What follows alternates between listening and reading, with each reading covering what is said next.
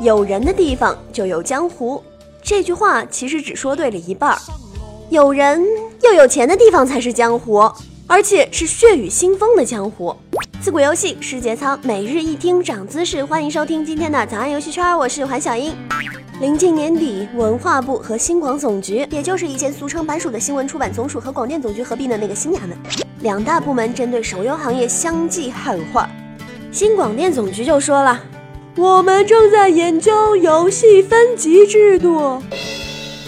文化部自然也不能闲着，我们要整顿手游。手游江湖一时风起云涌。在此之前呢，手游早已纳入了政府管理的范畴。不过呢，有的事情可以做，但不可以说。耶，比如羞羞的事。有的事儿呢，可以说，但是未必一定要做。对于手游从业者而言，此前的环境可谓是一片蛮荒，相当的宽松自由。这会儿可要变天喽！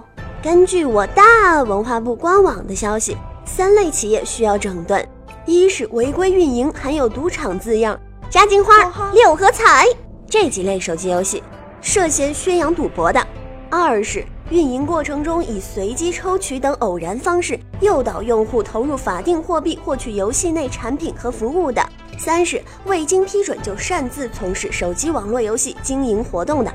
这个第三条规定就意味着手游行业的门槛明显的提升。根据最新的相关文件，在国内从事经营性互联网文化活动均应申请设立经营性互联网文化单位，其中。不包含游戏的注册资金为一百万，包含游戏的则需要注册资金一千万。而第二条规定堪称致命一击，几乎扫射到了现有的所有手游，比如市场上数量最多的卡牌游戏吧。购买卡包或者扭蛋抽卡，显然含有典型的抽奖特征，但却是一种通行的必备设计。对于其他类型的游戏来说呢，传承自端游的抽奖也一直是重要的运营手段，尤其是针对广大软妹币用户。虽然这个涉及面很广吧，但是还是那一句话，有的事情可以做，不可以说。比如学校的事情，有的事情呢可以说，但是未必一定要做。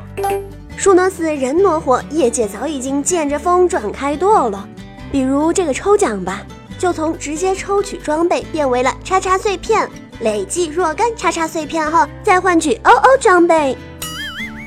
在新广电总局方面，按照国务院之前下发的三定文件，新广电总局负责游戏的前置审批。明年的一项重点工作就是游戏的分类分级管理。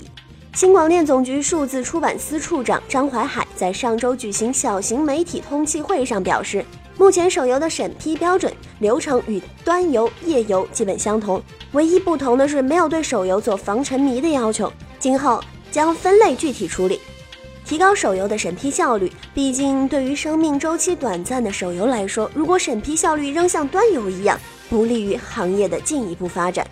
无论是出于行业优化、进化、健康发展的需要，还是出于利益集团瓜分新蛋糕的需要。官方插手规范手游行业运作，必然是大势所趋。就像是天要下雨，娘要嫁人，你挡不挡？厂商总得夹起尾巴，好好应对着。小心啊！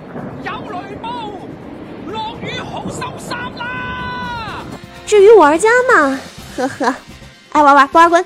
好了，那在节目的最后，小英也跟大家预告一下，今天中午的十二点半。小英将携手我们炉石传说的神级编辑狠辣的猫，再次挑战竞技场。亲爱的听众朋友们，赶紧拿起你们的手机，看到底下的工具栏中有一个广场，点进去，然后看到有一个电竞竞猜，再点进去参与我们的竞猜活动吧。